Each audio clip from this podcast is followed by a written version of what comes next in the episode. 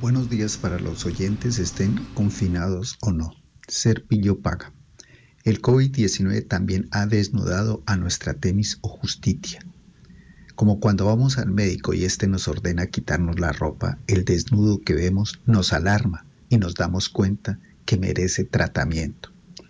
Justicia y democracia son cuerpo y sombra. No podemos imaginarnos una verdadera democracia sin justicia y hay poca probabilidad que haya justicia en una tiranía. Basta con mirar nuestra vecina hermana. Durante la pandemia hemos visto de todo, excarcelados por delitos que no se van a cumplir la cuarentena sino a delinquir, otros que ya tenían cárceles de oro para las de diamante responsables de falsos positivos igual. En el caso de un exministro, la Corte Constitucional ha concedido la revisión, que no tuvieron muchos frente a sentencias condenatorias de la Corte Suprema de Justicia. Indígenas matan a flecha finquero que reclamaba por cerdos. Aún no se conoce si la jurisdicción indígena asumirá o no el caso. Para rematar, soldados campesinos violan menor indígena. Y la senadora que trina que se trataría de un falso positivo. Locuras que produce el confinamiento. El avío de la antes temida tenis da risa. La curnocopia se la robaron. El fiel de la balanza oxidado la inclina.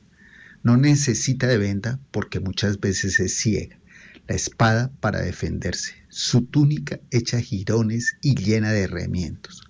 Otro poder público pollerista con ella y continúa espiando. Un expresidente que vive atacándola y para completar en más de un caso justicia como cualquier prostituta se ha vendido.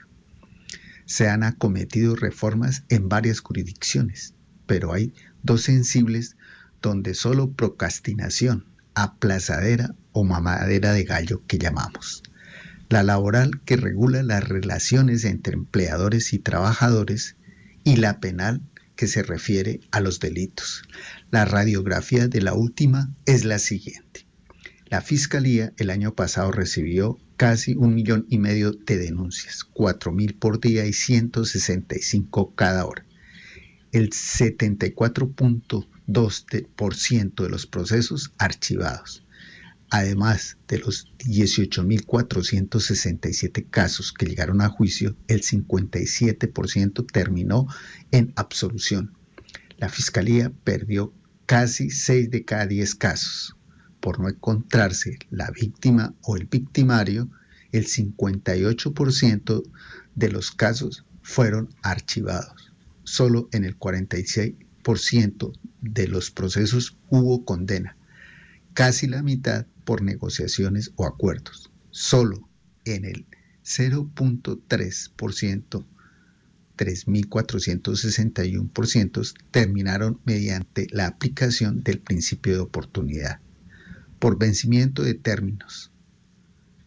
En 5.088 casos eh, se concedió la libertad es decir, el del 10% de ellos. De las 2.438 denuncias por tráfico, fabricación o porte de drogas que llegaron a juicio, el 95.3% fueron en flagrancia y de esas en el 78% la sentencia sin embargo fue de absolución.